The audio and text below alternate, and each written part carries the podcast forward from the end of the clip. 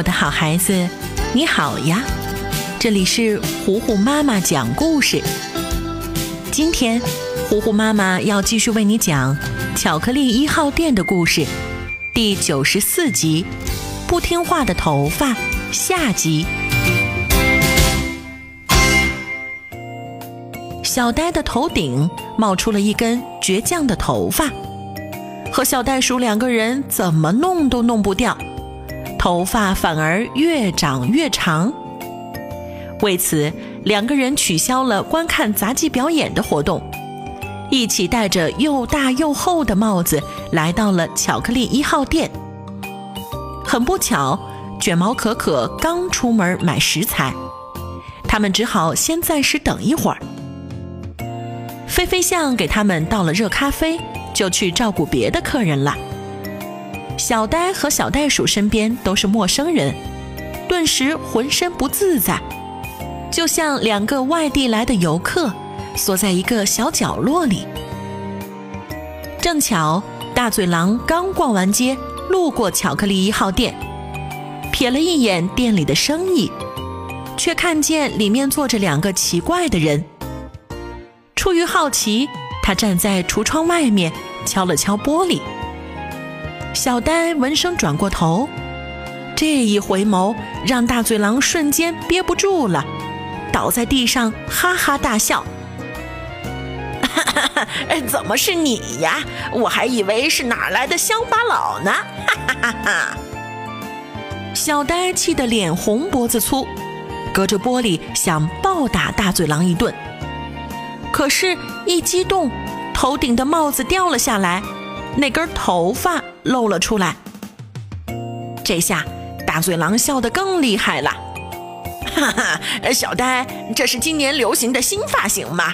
一根头发金鸡独立。哈哈哈哈小呆委屈极了，原本平复了的心情又翻涌上来，他捂着脸直奔卫生间。我太丑了，连大嘴狼都嘲笑我。说完，他愤怒地拽着头发拔呀拔，一根儿、两根儿、三根儿，头发确实掉了一地，可是掉的全是自己身上正常的，而那根不正常的依然存在。没过一会儿，小呆的头顶又长出来一根儿，这下是两根奇怪的头发了。小呆没了办法。垂头丧气地拍着脑袋。就在他快要绝望的时候，卷毛可可终于回来了。他还带了一大堆好吃的，正好看见吃货小呆在，把零食举到小呆面前。嗯，你看，小呆，我买了什么好东西？是不是口水都要流下来啦？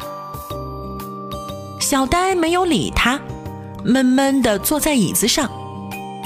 卷毛可可这才看见了他那奇怪的头发，小袋鼠赶紧跑过来求救，把今天发生的事情挨个儿讲了一遍，包括他们怎么用梳子，怎么用热水，怎么去理发店，最后用期盼的眼神望着可可。卷毛可可的眉头越皱越紧，按理说这些方法都是可行的。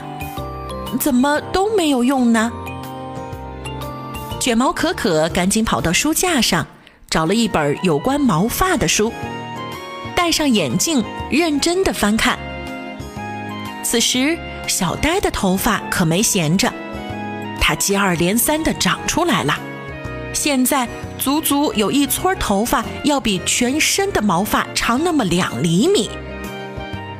哎呀，我知道了。卷毛可可抱着书，兴奋地跑出来，所有人都看着他。小呆，你这是长大了啊！我，我长大了。是呀，你长大了，所以你浑身的毛发都会随之变长一点儿，这是正常现象。只是你远离家乡，不太适应这个环境，所以毛发没有同一时间生长。小呆愣了一会儿，他还是不知道该怎么办。卷毛可可立刻拿出来一瓶毛发生长液，给小呆涂满。很快，小呆浑身上下的毛发全都变长了两厘米。这一下，小呆感觉大了一圈儿，毛发又蓬松又漂亮，更加毛茸茸了。呃，原来是这样的呀，不是剪掉它，而是帮它生长。呵 呵，可可，你可真棒！就这样，又呆又萌的小呆恢复了正常的样子。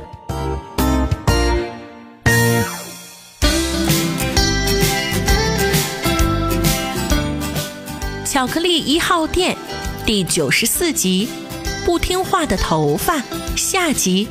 今天就为你讲到这里啦，我的好孩子。